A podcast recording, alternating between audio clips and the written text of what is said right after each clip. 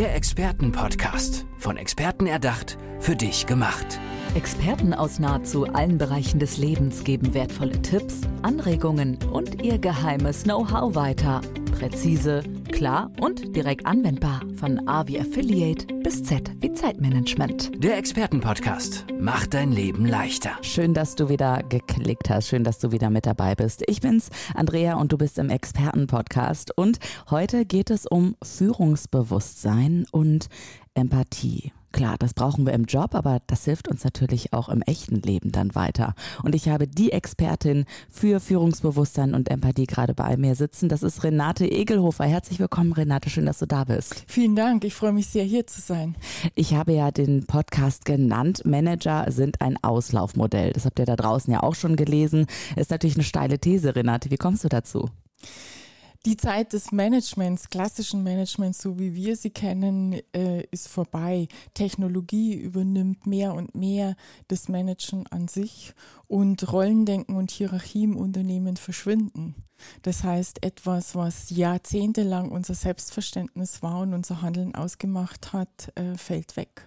Das heißt, es ist nicht, also es ist klar komplett weg, aber vor allem ist es eine Veränderung, so verstehe ich es. Ne? Ja.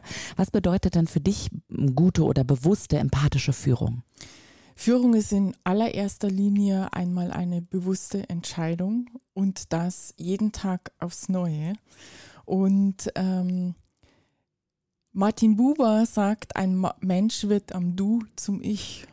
Und das ist für mich sozusagen schon die, die Basis für Leadership. Denn wenn wir uns vorstellen, dass jeder Manager und jede Managerin das Du ihrer Leute ist, damit die ihr ganzes Potenzial zum Tragen bringen können.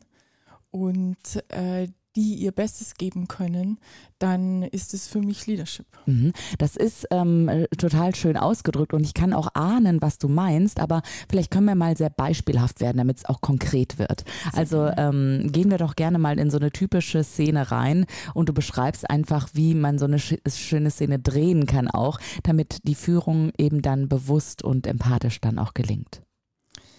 Ja, sehr gerne. Ähm, es geht ja darum, dass wir, dass Menschen in der neuen Welt viel mehr mitgestalten wollen, Verantwortung übernehmen wollen für das große Ganze und tatsächlich auch Einfluss nehmen.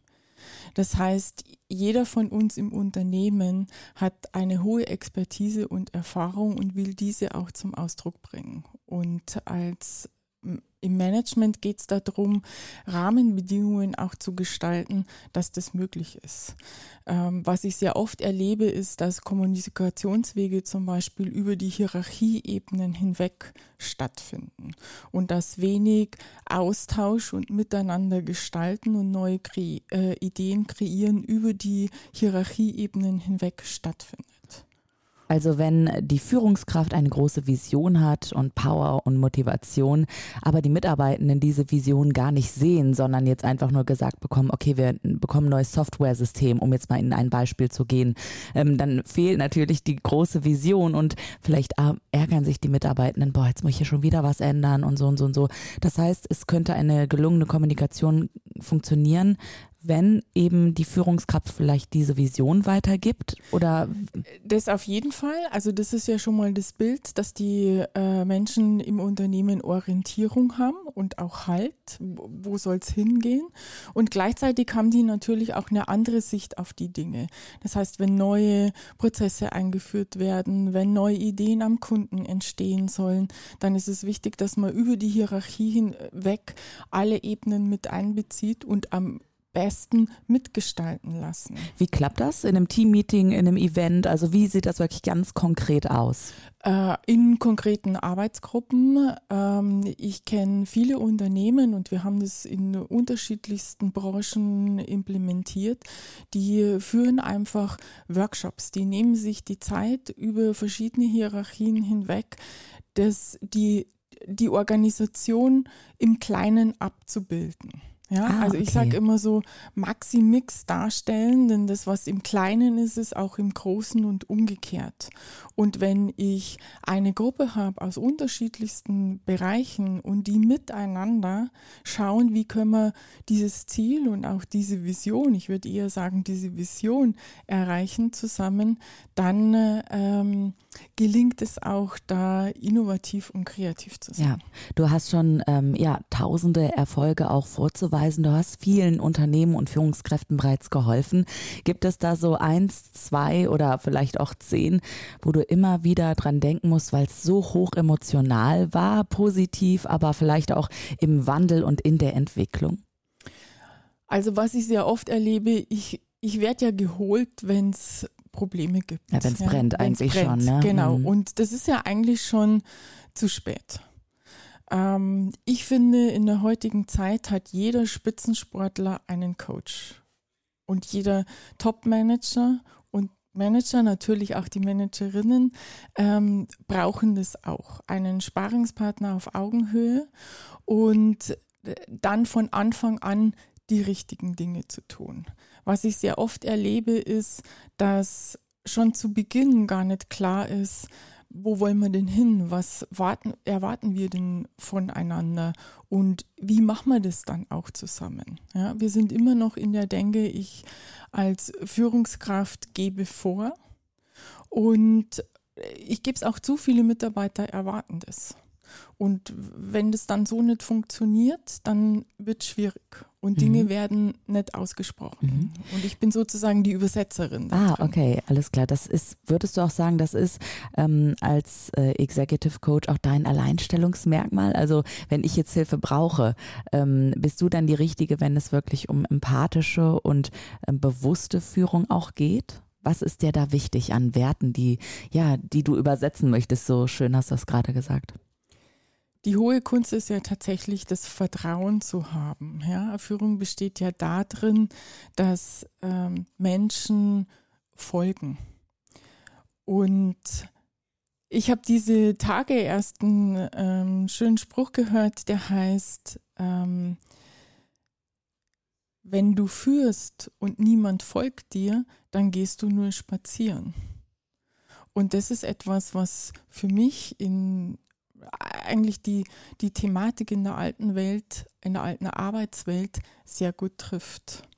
Und jetzt geht es darum, eben miteinander spazieren zu gehen, wenn du so willst, beziehungsweise zu folgen, denn Menschen folgen ja einer Person. Und Menschen lassen sich von einer Person inspirieren. Ja. Mhm. Und gerade höre ich von allen meinen Kunden äh, über unterschiedlichste Branchen, dass Mitarbeiter und Mitarbeiterinnen reihenweise die Unternehmen verlassen. Und nicht nur die, sondern plötzlich auch Managerinnen und Manager. Denn es findet ein anderes Bewusstsein statt. Höher, schneller, weiter ist nicht mehr. Und deshalb ist es wichtig, mit zunehmender Technologie sowieso, dass mehr Bewusstsein in die Führung kommt. Wie will ich das gestalten? Was hat es für Auswirkungen? Wie, äh, wie schaffst du das, dass dann mehr Bewusstsein auch in die Führung kommt? Also ich habe jetzt schon mitbekommen, Workshops äh, bietest du dann natürlich auch an. Ähm, wie sieht die konkrete Arbeit denn sonst äh, ganz genau aus? Oder auch über wie viele Wochen, Monate vielleicht auch? Also es dauert ja so ein bisschen, Gewohnheiten zu ändern. Es ist ja nicht so, dass wir nicht wissen, dass sich etwas ändert und dass das Wesen der Führung sich in der Wirtschaft verändern muss.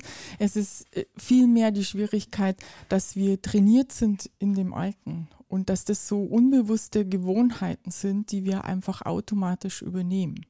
Und wenn wir Gewohnheiten ändern wollen, dann brauchen wir jemanden, der uns vielleicht da auch manchmal dran erinnert. Ich arbeite im 1 zu 1 sehr adaptiv und individuell für das Unternehmen zugeschnitten und für die Entscheiderin und für den Entscheider. Denn Oh, wie schön. Okay, das heißt, ganz individuell wird dann immer Ja. geschaut, was passiert. Ne? Genau, denn Leadership muss zum Unternehmen passen und auch zur Person. Ein gutes Buch kann jeder für sich alleine lesen. Mir ist wichtig tatsächlich, dass Umsetzung stattfindet und nachhaltige Transformation. Mhm. Jetzt hast du das schon angesprochen mit den Gewohnheiten und ähm, es ist ja oder ich habe mal gehört, dass es irgendwie ähm, 90 Wiederholungen oder ähm, drei Monate braucht, bis sich eine Gewohnheit ändert, bis Richtig. sich die Trampelpfade im Gehirn irgendwie dann auch mal ausgelatscht haben und neu verbunden haben.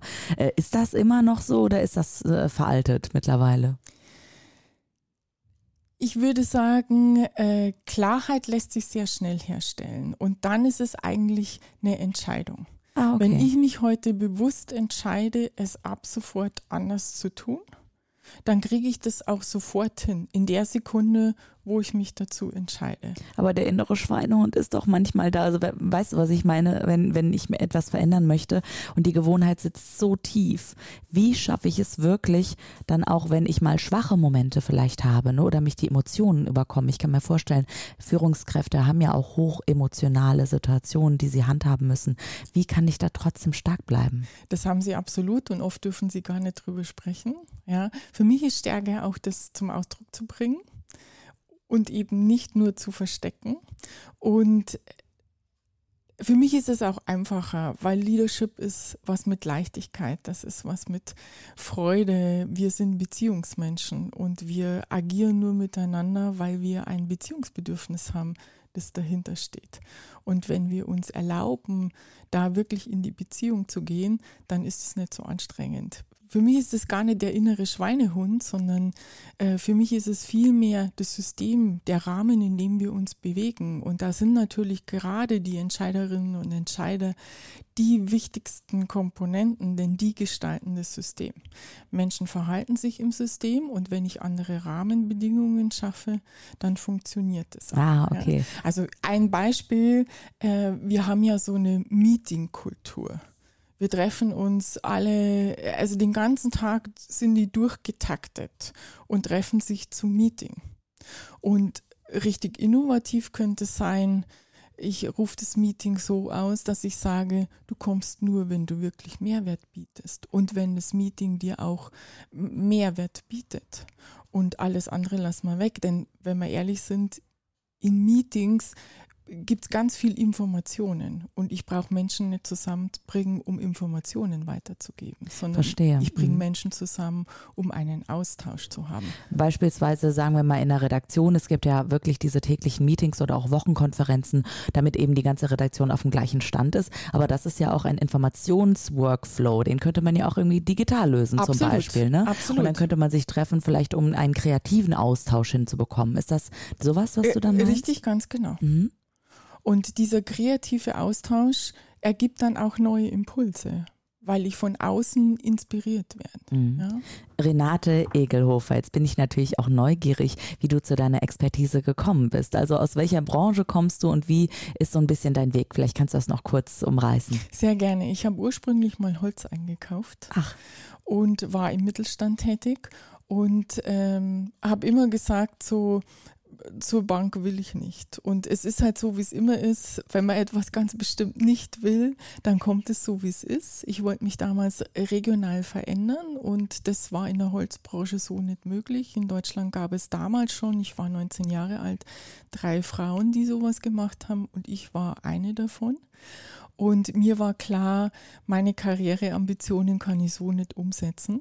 Und dann kam über einen Zufall die Möglichkeit, in eine Bank einzusteigen. Und ich habe dann klassisch auch nochmal eine Banklehre mit draufgesetzt und Bankakademie und was man alles so braucht und war die letzten 25 Jahre in einem Finanzdienstleistungskonzern, äh, dort als Senior HR-Expertin tätig, in allen Rollen, äh, hauptsächlich Schwerpunkt Personal- und Organisationsentwicklung, ah, okay. das heißt, aber auch im Menschen, operativen Geschäft. Verstehe, das heißt, du hast da schon sehr die Menschen beobachten können, begleiten können, auch hast vielleicht bestimmte Dinge auch gesehen, ah, das muss sich verändern und hast dann irgendwann gesagt, so und jetzt möchte ich gerne helfen, es zu verändern. Ja, absolut. Ich war damals Ausbildungsleiterin und selber in einem Weiterbildungs Trainingsprogramm.